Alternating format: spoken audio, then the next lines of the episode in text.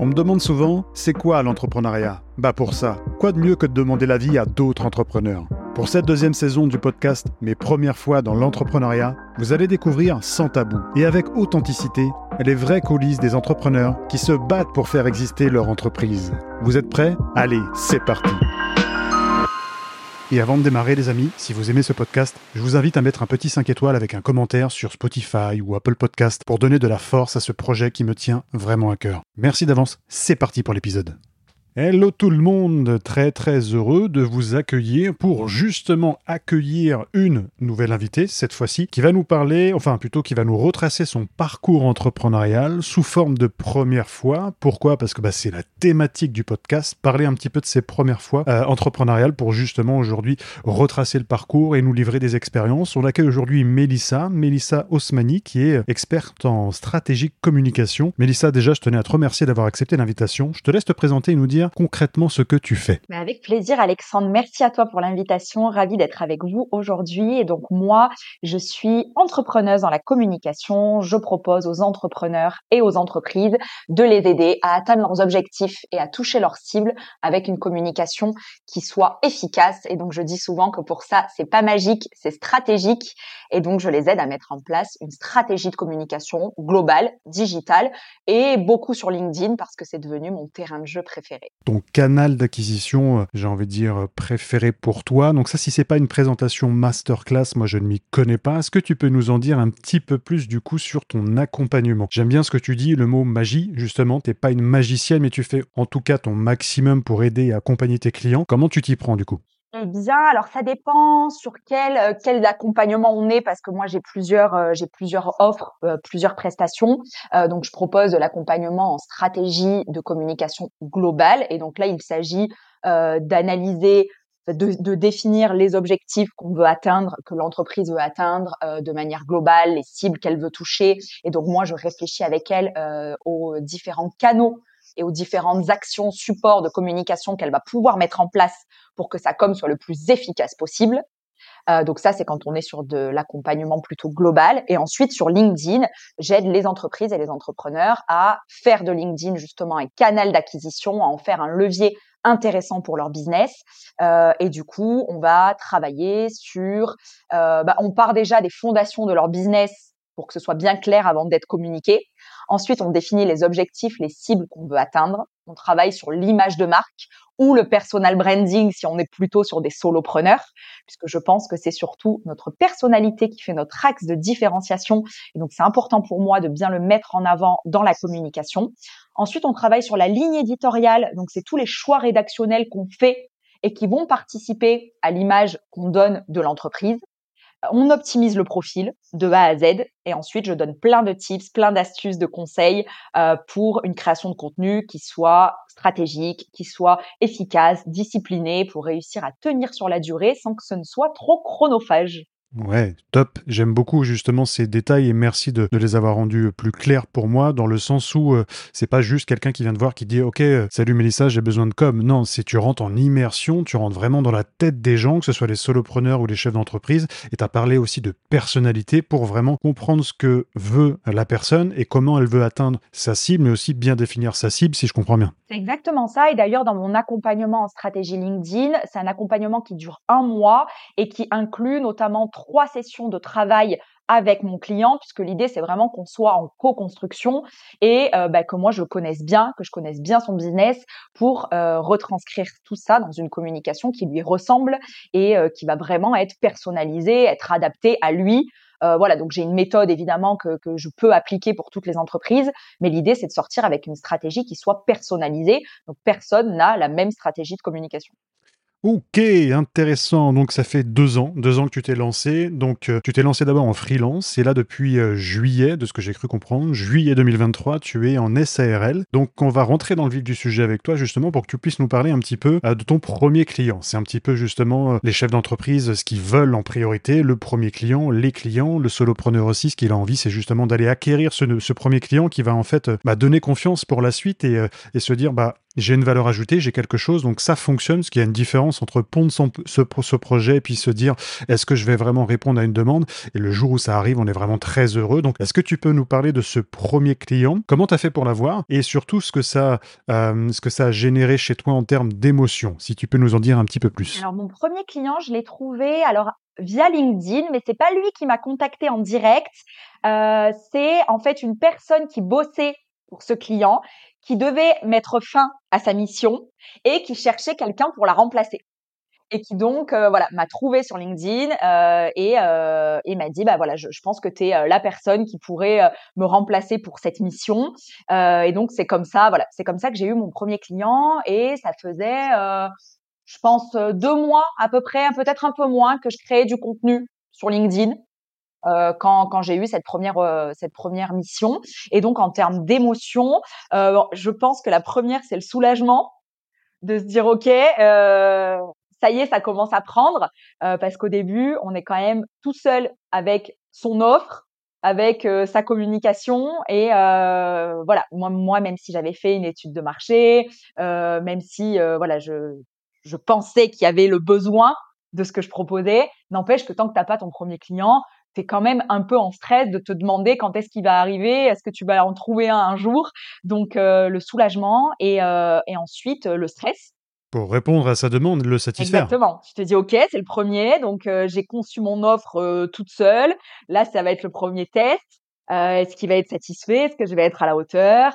Et puis ensuite, une fois qu'on a mis les mains dedans et, et, et qu'on a commencé la mission, je pense qu'on se détend un petit peu et, et après, c'est parti, quoi. Génial, ces explications. Ça fait deux mois que tu publies, deux mois que tu es à fond, tu essayes justement d'avoir ces clients-là, tu essayes de, de, de, de, vraiment flairer le, le, bon poisson, entre guillemets. On part à la pêche, hein, vraiment, quand on va chercher les clients. Je fais une analogie par rapport à ça, parce que des fois, on peut attendre vraiment très longtemps. Bon, la pêche, en général, c'est au bout de 2-3 heures, et parfois, ça peut être beaucoup plus long. Mais ce que je veux dire, c'est que parfois, ça peut être 2, 3 mois, 6 mois, et on se remet en question, il y a des sueurs froides qui arrivent. Là, ce premier client, il arrive, on est content. Finalement, comme tu dis aussi, il y a ce facteur stress qui vient, parce qu'on se dit, est-ce qu'on va être à la hauteur Est-ce qu'on va être bien? Comment ça se passe en termes de transition entre le moment où on se dit est-ce que je vais avoir des clients? Là, j'en ai un qui arrive. Est-ce qu'il y, a une espèce de, basculement, de, confiance qui arrive? Tu parles de stress, mais est-ce qu'il y a cette notion de ouais, je suis capable de, je viens d'assurer avec un client, maintenant je peux en avoir une dizaine? Oui, ça, forcément, je pense que ça nous montre euh, nos capacités réellement sur le terrain et dans la mise en application, ça devient très concret. Donc ça nous montre qu'on est capable et bah, ça rassure de se dire voilà si euh, j'ai trouvé un client, que j'ai un client satisfait, il euh, n'y a pas de raison qu'il n'y en ait pas d'autres. Et, et puis en parallèle, je continue la création de contenu et donc les leads entrants se font de plus en plus de plus en plus fréquents. Ok. Tu vas du coup nous parler de ta deuxième première fois euh, qui, me, qui me plaît beaucoup, qui me touche particulièrement, parce que moi je suis un ancien timide introverti, donc tu vas nous parler de la première fois où tu as pris la parole en public Comment tu l'as ressenti? Euh, Pareil, émotionnellement, moi, c'est vraiment ce qui m'intéresse aujourd'hui euh, avec les invités, c'est comment tu as ressenti les choses. Parce que parfois, on a l'impression que c'est simple, mais au final, non, c'est pas si simple que ça. Il y a des choses qui se passent à l'intérieur de nous, ça, boue, c'est un petit peu comme l'eau qui boue, justement, euh, avec une bonne recette de cuisine. Donc, comment ça se passe et comment, justement, c'est passé cette première opportunité? Alors, moi, la première prise de parole en public, je pense ça dépend de, de quel, de ce qu'on entend par prise de parole. Mais moi, celle que je vois en premier, c'est euh, le, premier post sur les réseaux. Voilà, parce que pour moi, prendre la parole en public, tu vois, je, te dis ça parce qu'on a souvent tendance à penser que la première prise de parole en public, c'est sur scène, en physique, tu vois, c'est souvent comme ça qu'on voit la prise de parole, alors que moi, je voyais vraiment euh, bah, la première communication sur les réseaux sociaux comme une prise de parole en public et, euh, et du coup, c'est à mon premier poste sur les réseaux auquel je pense. Et, euh, en termes d'émotion, euh, un mélange de stress, bah parce qu'on ne sait pas trop comment ça va être reçu, parce que étant du métier de la communication, je sais bien que les premières prises de parole, donc les premiers posts, flop. Clairement. Donc on a beau les préparer, on a beau les avoir, voilà, on n'a pas encore de communauté, on n'a pas encore d'audience, donc ça floppe. Donc on sait qu'on prépare, mais que ça va potentiellement pas trop être lu. Euh, donc voilà, un peu le stress euh, et puis euh, et quand même la, la, satisfaction de se dire que, bah, que c'est concret. Puisque moi, mon premier post sur les réseaux, donc ma première prise de parole, c'était pour annoncer que je me lançais que je me lançais dans l'entrepreneuriat, que voilà, j'étais officiellement en solo dans la stratégie de com après avoir été, après avoir fait des études, après avoir été salarié. Donc c'était l'annonce du lancement et du coup ça concrétise le projet. Ok, donc quand tu parles de stress, en fait, tu dis, euh, voilà, comment je vais être perçu, comment je vais être euh, jugé, entre guillemets, je me lance, mais quelque part aussi, pour toi, c'est une délivrance. Quand tu dis, euh, je me lance sur les réseaux, je l'annonce, donc c'est aussi pour un petit peu affirmer ce côté freelance, ce côté solo, où, voilà, je vais apporter de la valeur, c'est moi que v'là, entre guillemets, tu sais que ton poste, il va, il va chuter justement parce que tu as cette expérience par rapport à ça. c'est un petit peu ce que tu as ressenti quand tu t'es lancé la première fois? Oui, oui, complètement. le stress de de te demander comment tu vas être perçu. Alors ça, oui et non, parce que euh, mon, ma première prise de parole, c'était sur mon réseau euh, perso. Enfin, du coup, c'était sur Instagram que j'avais en perso et euh, que j'ai fait, on va dire, basculer sur un profil. J'en ai fait un profil pro, mais on était sur une audience bah, de, de, potes et de proches. Donc, pas vraiment peur de comment ça allait être perçu, mais plus de dire, ok, ça concrétise le projet, je l'annonce et maintenant, maintenant on y est quoi. Ok, donc euh, il y a cette euh, première opportunité, on va dire, sur euh, Instagram, avant d'être justement sur LinkedIn, puisque tu as des gens qui démarrent sur LinkedIn, ensuite sur Instagram. Donc toi, c'est plutôt sur Instagram. Et aujourd'hui, ton canal vraiment d'acquisition numéro un, ça reste quand même LinkedIn, pas Instagram. Ah oui, exactement. D'ailleurs, Instagram, j'ai vite vu que ça ne deviendrait pas un canal d'acquisition. En fait, je me suis lancée sur Instagram parce que j'avais un compte Instagram à titre perso, que j'avais déjà, voilà, quelques centaines de followers. Donc ça faisait un petit levier pour pouvoir démarrer. Mais je me suis vite rendu compte que ça allait être difficile de trouver des clients parce que la place est dure à se faire sur Instagram et parce que c'est moins mon cœur de cible. Donc aujourd'hui, j'utilise Instagram plutôt pour partager les coulisses de mon business, les coulisses de mon aventure d'entrepreneuse. Euh, c'est plutôt le quotidien.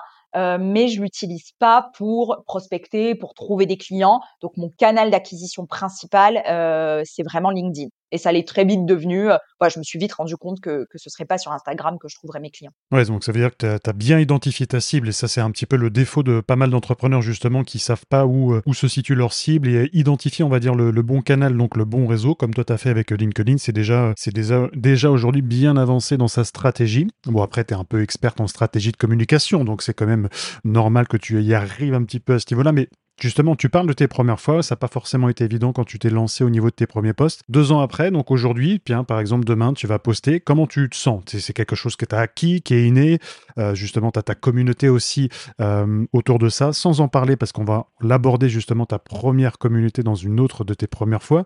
Mais euh, comment, comment on gère cette partie-là justement maintenant? Est-ce que c'est toujours un petit stress pour toujours délivrer de la valeur? Parce que tu as quand même beaucoup de personnes qui te suivent.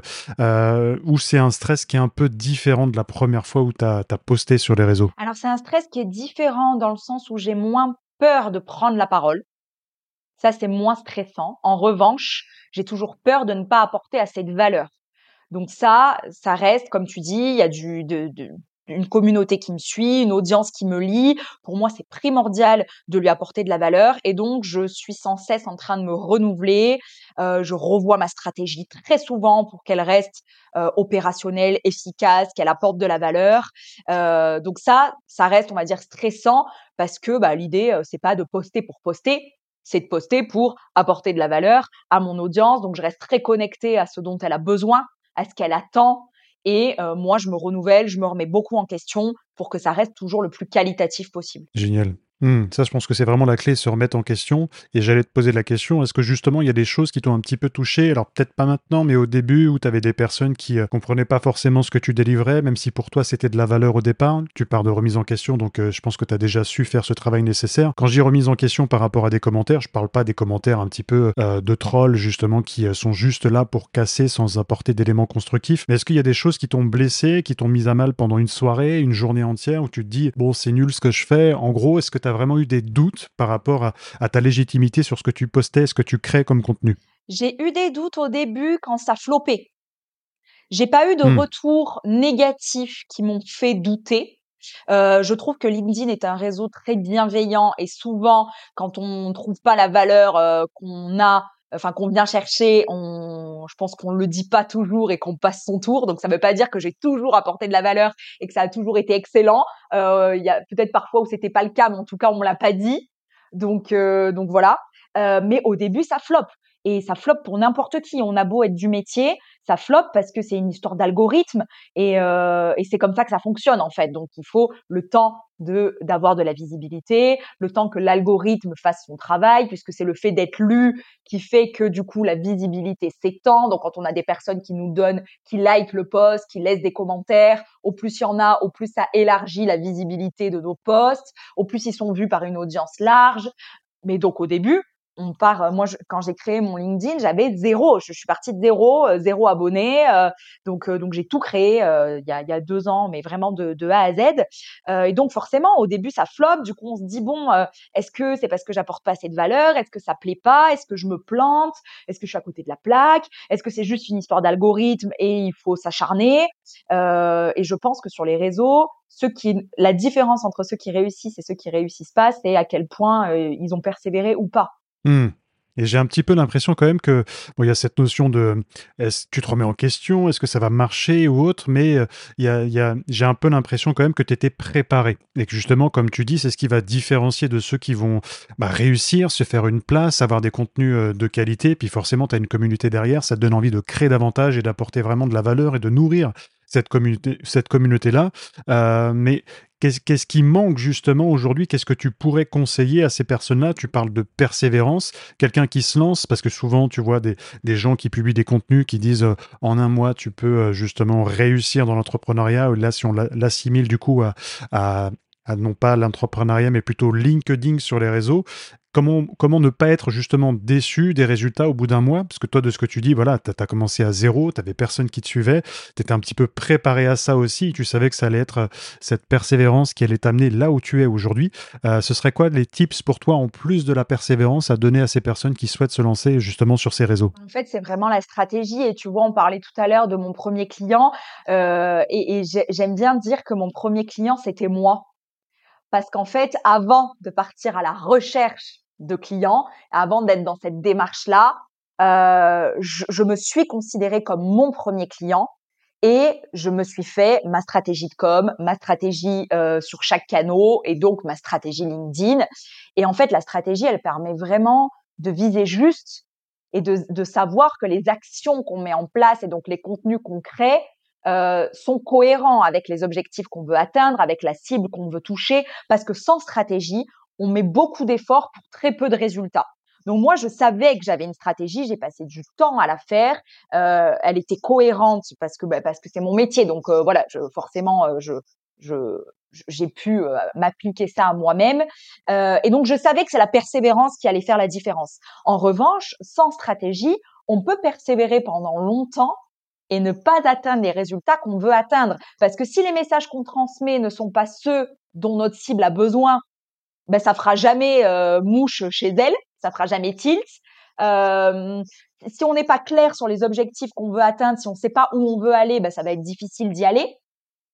Voilà. Donc, si on n'a pas travaillé sur sa ligne éditoriale, son identité visuelle, son personal branding, on ne se démarque pas. Et sur les réseaux, il y a du monde. Donc, il faut aussi faire la différence. Et, euh, et c'est avec notre personnalité qu'on fait la différence. Mais entre être soi et réussir à le retranscrire dans sa communication, c'est pas si facile. Ah, il y a un monde. Il y a un monde. Il y a un vrai monde entre les deux. Ah ouais, c'est très délicat. Et j'aime beaucoup ton analyse par rapport à ça et t'apportes énormément de précision. J'espère que les gens qui écoutent s'en rendent compte justement parce que persévérer, c'est bien, mais si tu as la mauvaise manière de faire, tu es face à un mur, tu as beau essayer de le pousser, ça fonctionnera pas. Donc la stratégie, c'est de faire en sorte de faire péter ce mur, entre guillemets, pour te créer une brèche et rentrer dedans. Je fais un petit peu exprès avec cette analogie-là pour qu'on se rende compte vraiment de comment on peut faire pour, entre guillemets, percer, percer le, code du réseau social pour se créer euh, aujourd'hui une place. Euh, sans stratégie, aujourd'hui, clairement, on peut pas avancer. On peut pas avancer et tu vois, c'est comme si tu prends ta bagnole, que tu roules, mais que tu connais pas la destination bah, tu vas rouler, euh, tu peux rouler longtemps sans jamais arriver à destination parce qu'en fait, tu sais même pas quelle est la destination. Donc vraiment, les objectifs, c'est ta destination et, et, il faut savoir ce que tu viens chercher, où tu vas, qui tu veux toucher, qu'est-ce que tu as à transmettre, quelle image tu veux véhiculer, de quel sujet tu vas pouvoir parler, euh, tout ça. En fait, quand on prend la parole sur les réseaux, il n'y a rien qui est anodin. Tous les sujets dont on parle, ils vont participer à l'image qu'on véhicule de nous. Le ton qu'on donne à notre communication, il va participer à, l'image qu'on est en train de créer. Donc, il y a vraiment rien qui est anodin. Et, et la stratégie, elle te permet d'aller beaucoup plus vite dans l'atteinte de tes objectifs et de façon beaucoup plus efficace. Oui, puis si on a une voiture, comme tu dis, qu'on ne sait pas où on va, il y a un moment donné, même si on persévère, on va se retrouver vite à court d'essence. Donc un peu compliqué. Ok, on va passer du coup à une autre de tes premières fois, une première fois donc toujours en lien avec ce qu'on dit. Il y a une vraie corrélation par rapport à ce parcours entrepreneurial. C'est ta première communauté du coup. Donc on a parlé de tes posts, on a parlé de ta première prise de parole du coup en public. Euh, ce qu'on appelle en public, c'est vraiment sur les réseaux sociaux quand tu décides de te lancer et de parler un petit peu plus de toi et du coup de ta stratégie. Euh, ta première communauté aujourd'hui, enfin ta communauté actuelle plutôt qu'est-ce qu'elle représente pour toi, à quel point elle est importante justement? Et euh, jusqu'où tu es prête à aller, je m'entends quand je dis ça bien sûr, pour euh, lui donner de la valeur et faire en sorte qu'elle soit toujours satisfaite de ce que tu vas lui délivrer? Aujourd'hui, c'est vraiment mon objectif numéro un parce que sans communauté, euh, il se passe rien en fait. D'ailleurs, je pense même qu'en communication, la communauté, le fait de construire une communauté, d'avoir une audience qui nous suit, qu'on arrive à fidéliser, qu'on arrive à fédérer, ça va être euh, game changer dans la communication euh, de, des prochains mois, des prochaines années. Et je pense que c'est même ce sur quoi on doit miser. Parce que euh, bah, une fois qu'on a une communauté, en fait, derrière, on peut presque tout faire. C'est-à-dire qu'on peut promouvoir nos services, on peut avoir de la force, on peut lancer un nouveau produit, euh, on peut, une communauté peut faire tourner un business. Alors que sans communauté, prendre la parole sur les réseaux sociaux, bah, en fait, t'es juste, t'es, tout seul, quoi. Donc la communauté, elle est primordiale. Et euh, moi, vraiment, je prends beaucoup de recul et je me remets beaucoup en question sur ce que je lui apporte parce que je veux que ma communauté, elle ait de l'intérêt à me lire. Et ce que je veux surtout pas et que je conseille surtout pas d'ailleurs, c'est d'être sans cesse dans l'auto-promo. Tu vois, c'est-à-dire que oui, on se lance sur les réseaux pour notre business. Évidemment, euh, on n'est pas là pour faire du bénévolat. Quand on se lance sur les réseaux, c'est pour notre business.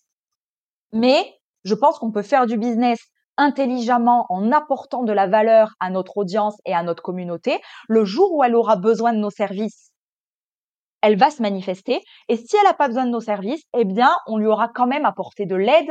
Et je pense même que d'ailleurs, si on a le choix entre deux entrepreneurs qui font le même métier, entre un qui nous apporte de la valeur, qui nous, qui nous aide au quotidien en nous donnant des conseils, en nous donnant des tips gratuitement dans sa création de contenu, et un qui ne le fait pas, mais je pense qu'on va forcément se diriger davantage vers celui qui nous a déjà apporté, parce qu'en fait, on lui fait déjà confiance avant même d'avoir travaillé avec lui, parce qu'il nous a montré la création de contenu, quand on apporte beaucoup de valeur, elle nous permet d'asseoir notre crédibilité, d'asseoir notre légitimité, de créer une relation de confiance avec notre audience, avec notre communauté, qui fait qu'elle va penser à nous le jour où elle a besoin de nos services, qu'elle va même nous recommander. Moi, aujourd'hui, j'ai des gens qui me recommandent alors qu'ils n'ont pas travaillé avec moi mais en fait, ils me suivent, donc ils ont conscience de la valeur que je peux apporter dans mes contenus, et du coup, ils se disent, si elle apporte cette valeur gratuitement, ça doit être fois deux dans euh, les prestations payantes. Voilà, donc ça, c'est vraiment mon objectif, tu vois, d'apporter de la valeur gratuitement pour montrer,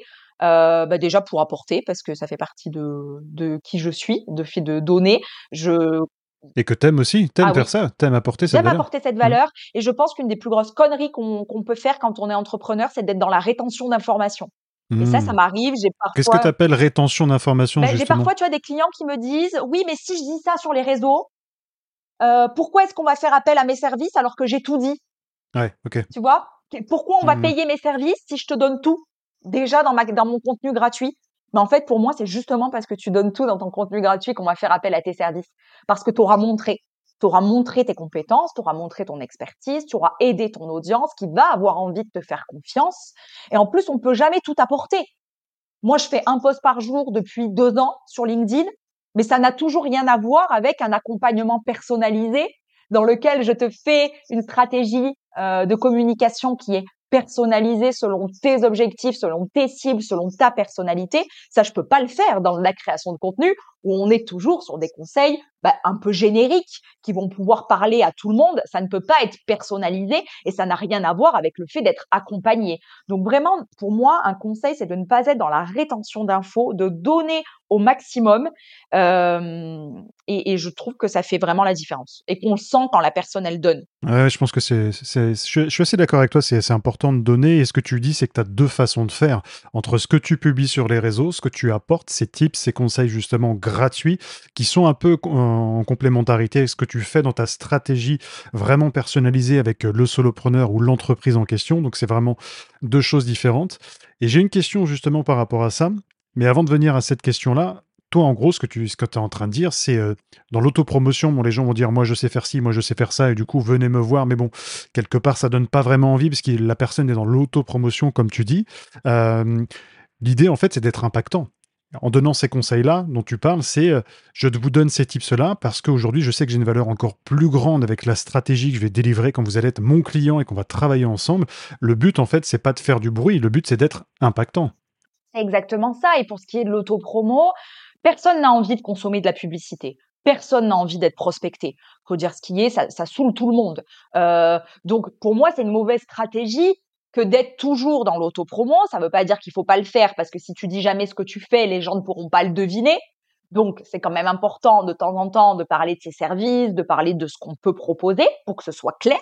Mais pour moi, l'axe principal de communication, ça doit être d'apporter de la valeur à notre cible. Et donc pour ça, il faut bien la connaître. Et je dis souvent que si on devait garder une seule source d'inspiration dans notre création de contenu, ça devrait être les problématiques de nos clients.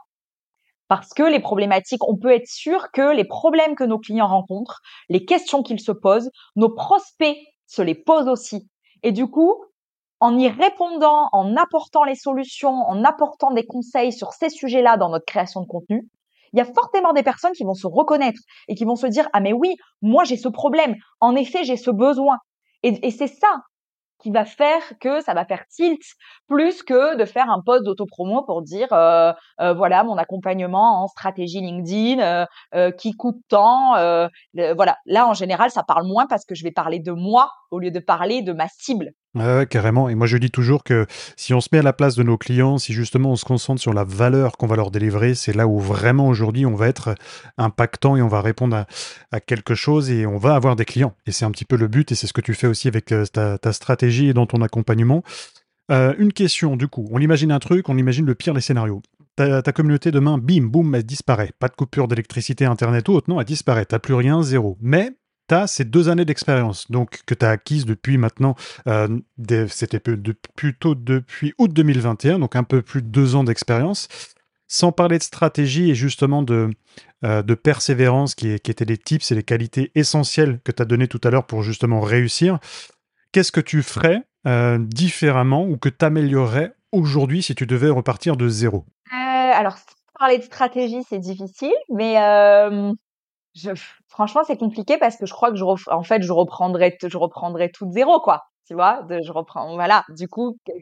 Mais tu as cette expérience que tu as acquis justement euh, avant. Alors, tu avais une, bâti aussi sur la stratégie. Est-ce est-ce qu'il y a des choses que tu as retenues justement pendant ces deux années où tu sais que tu parles de te mettre à la place du client, tu parles de, du côté empathique, tu as eu d'autres clients grâce à tes contenus? Euh, comment justement on met ça en avant pour euh, les attirer, les, attirer? Est-ce que, est que tu penses que tu gagnerais du coup six mois, un an grâce à ces, deux années d'expérience que tu as, euh, pu avoir?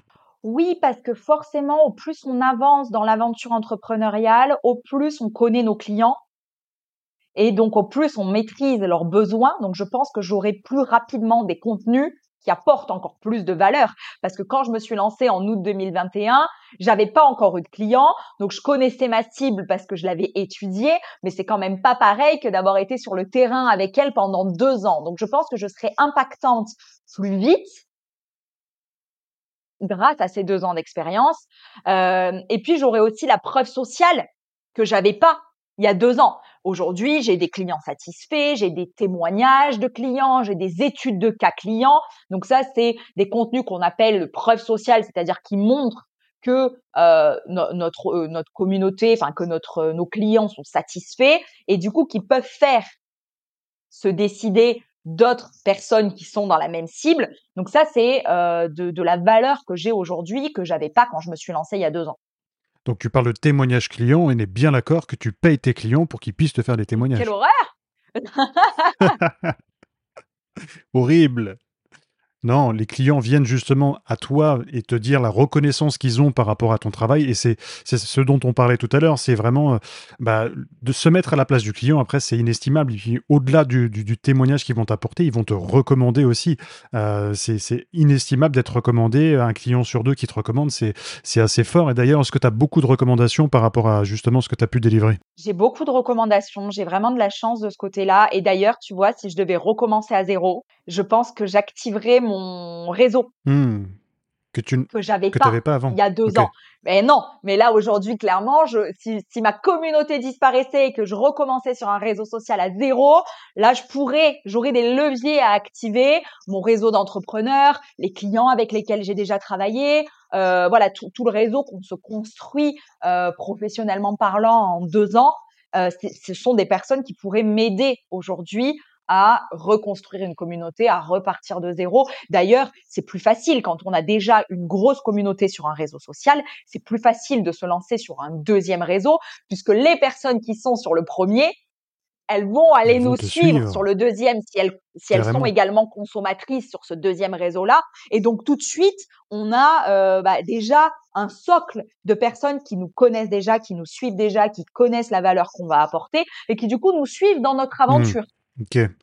Intéressant tout ce qu'on entend, tout ce qu'on dit, et j'espère que ça, que ça vous plaît. Euh, moi, en tout cas, ça me plaît beaucoup. Et au lieu d'aborder une cinquième de tes premières fois, moi, je vais innover un petit peu, justement. On va rester un petit peu dans, dans, dans, les sujets, sur les réseaux, par rapport à euh, ton activité. Euh, on va plutôt parler des qualités essentielles, justement, pour se lancer. Pour toi, euh, dans l'entrepreneuriat C'est quoi les qualités essentielles?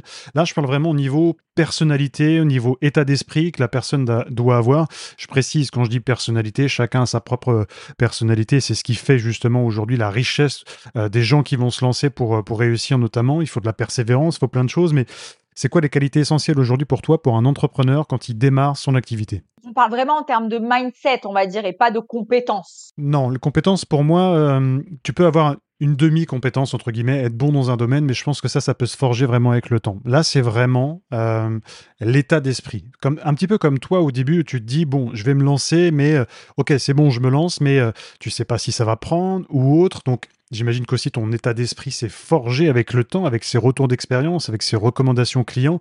maintenant que tu as cette expérience-là, c'est quoi justement les qualités requises pour avoir un, un bon état d'esprit? Alors, je pense la remise en question. C'est indispensable le fait de réussir à prendre du recul sur ce qu'on fait parce que euh, on, a souvent l'impression que ce qu'on fait c'est bien parce qu'on y met de l'énergie, parce que on, se donne dans, ce qu'on met en place, mais c'est pas parce que c'est bien pour nous que ça correspond à notre cible et je vois beaucoup d'entrepreneurs qui lancent des produits, des services. En fait, ça leur plaît surtout à eux et, et c'est pas, ça correspond pas forcément à un besoin. Donc je pense que c'est important de prendre du recul sur ce qu'on fait, de réussir à se dire ok, c'est pas bien. Là, je me suis foiré.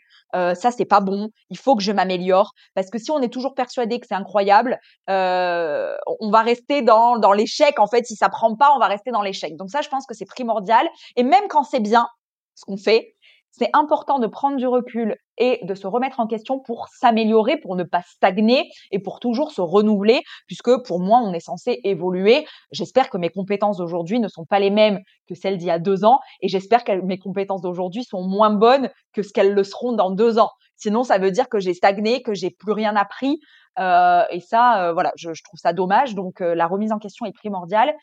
Et ben, un peu inversement, c'est un peu le combat d'ailleurs, mais je dirais la confiance en soi. Parce qu'en fait, c'est primordial de savoir se remettre en question pour évoluer, mais c'est quand même primordial de se faire assez confiance pour oser, pour avoir l'audace, euh, pour y aller, pour persévérer, pour se dire que ça va marcher, pour réduire un peu ce syndrome de l'imposteur qu'on connaît tous quand on se lance, sans exception, et moi, tu vois, pour te dire, mon premier investissement quand je me suis lancée, ça a été un coaching en confiance en soi. parce que je me suis rendu compte que mon manque de confiance, ça allait me bloquer. J'étais angoissée, euh, j'étais tout le temps stressée, je me disais tout le temps que j'étais pas capable. Et en fait, c'était trop, pour le coup, c'était trop de remise en question. Et donc là, ça crée voilà des insomnies, euh, voilà, ça, ça, va trop loin. Donc c'est anxiogène, ça exactement, ça t'empêche d'avancer. Euh, donc savoir bah, se faire confiance pour y aller, mais quand même avoir assez de recul sur ce qu'on fait pour pouvoir s'améliorer. Ça, je pense que c'est primordial. Et évidemment, la persévérance. Euh, voilà, le, le, fait de, de garder, garder la motivation, c'est pas toujours facile quand, quand c'est, euh, quand il y a des moments un peu, un peu down. C'est pas évident toujours, on pense qu'on est toujours au top quand on est entre entrepreneur, mais c'est faux, non, il y a, t'as, des moments euh, pas très bons, c'est pas parce qu'il fait gris et qu'il pleut qu'on n'est pas bien, c'est surtout parce que bah, tu peux être motivé trois jours d'affilée, puis avoir trois jours un petit peu down, comme tu dis, euh, ça fait partie, euh, voilà, l'état d'esprit, c'est ça de temps en temps, c'est un petit peu en, en dents de scie, mais ce que j'aime bien dans ce que tu dis, donc oui, persévérance, se remettre en question, ça c'est essentiel pour justement rebondir un petit peu, quitte à perdre un peu de, temps, entre guillemets, de mois, revoir, rebâtir sa stratégie. Justement, tu es dans la stratégie, donc tu sais que c'est essentiel de se remettre en question, donc c'est vraiment, vraiment important. Je tenais à te remercier, on arrive quasiment à la fin de l'épisode, d'avoir joué le jeu, de t'être prêté justement aux premières fois, donc je te remercie encore beaucoup pour l'invitation.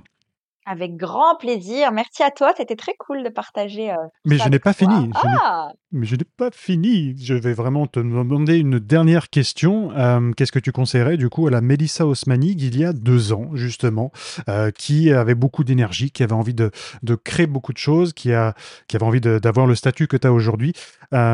si tu étais en face de toi, que cette personne, du coup, deux ans, deux ans de moins, te regarde, qu'est-ce que tu lui dirais? Qu'est-ce que tu lui conseillerais? Compliqué comme ah, question. C'est dur, c'est dur. je pense que je lui dirais euh, de rien lâcher, que ça va le faire, que c'est difficile, mais qu'elle a des ressources en elle qu'elle imagine même pas euh, avoir. Et, et qu'en fait, je pense qu'on a, on a beaucoup de ressources, on a beaucoup de capacités en nous qui se débloquent quand on est face à face au problème euh, et qu'on connaît pas tant qu'on tant qu'on n'y est pas. Donc, euh, je, je, lui dirais de qu'elle n'aura pas toutes les réponses tout de suite, mais qu'elle va apprendre et qu'elle va trouver les solutions quand les problèmes se présenteront et que ça sert à rien de trop anticiper, euh, qu'il y a un moment où il faut y aller, il faut faire les choses bien, il faut voilà euh, se construire un mindset, il faut avoir une stratégie pour pas perdre trop d'énergie sans avoir de résultats, mais quand même faire un peu confiance au process et euh, et se dire que bah il y a, des laisser le temps au temps tu vois, moi, quand je me suis lancée, j'ai mis du temps à me lancer parce que je me sentais jamais prête, en fait. Je me sentais jamais prête. Je voulais toujours plus me préparer, plus anticiper. Et si j'ai cette galère qui arrive, comment je vais y répondre? Si je suis face à ce problème, qu'est-ce que je vais faire? Et en fait, je me suis stressée de trucs qui potentiellement n'existeront jamais. Parce que tu vois, c'est toujours pire dans notre tête, c'est toujours pire dans le film que dans la réalité. Euh, donc de dire que tu as des ressources en toi et en fait les solutions tu les trouveras quand tu seras face au problème mais vas-y quoi. J'aime, j'aime beaucoup tes réponses, euh, surtout ton énergie, enfin ton analyse, tout. C'est, euh, il y, a, y, a, beaucoup de, de, pertinence dans tes réponses, donc merci vraiment pour ça. Encore une fois, d'avoir joué le jeu, j'étais très très heureux de, de t'accueillir et je suis sûr que ça va servir à beaucoup de personnes, en tout cas qui, euh, qui écouteront cet épisode. J'en suis persuadé. Ben, j'espère et merci beaucoup pour tout ce partage. Avec grand plaisir. Et puis moi, je vous remercie encore de, vous, de votre fidélité à toutes et à tous qui nous écoutez, parce que vous êtes de plus en plus nombreux et nombreux. Donc euh, merci d'écouter le podcast Mes premières fois dans l'entrepreneuriat. Et moi je vous dis à très très vite avec euh, un nouvel invité dès la semaine prochaine. Merci, à bientôt. Si vous aimez ce podcast, je vous invite à mettre un petit 5 étoiles avec un commentaire sur Spotify ou Apple Podcast pour donner de la force à ce projet qui me tient vraiment à cœur.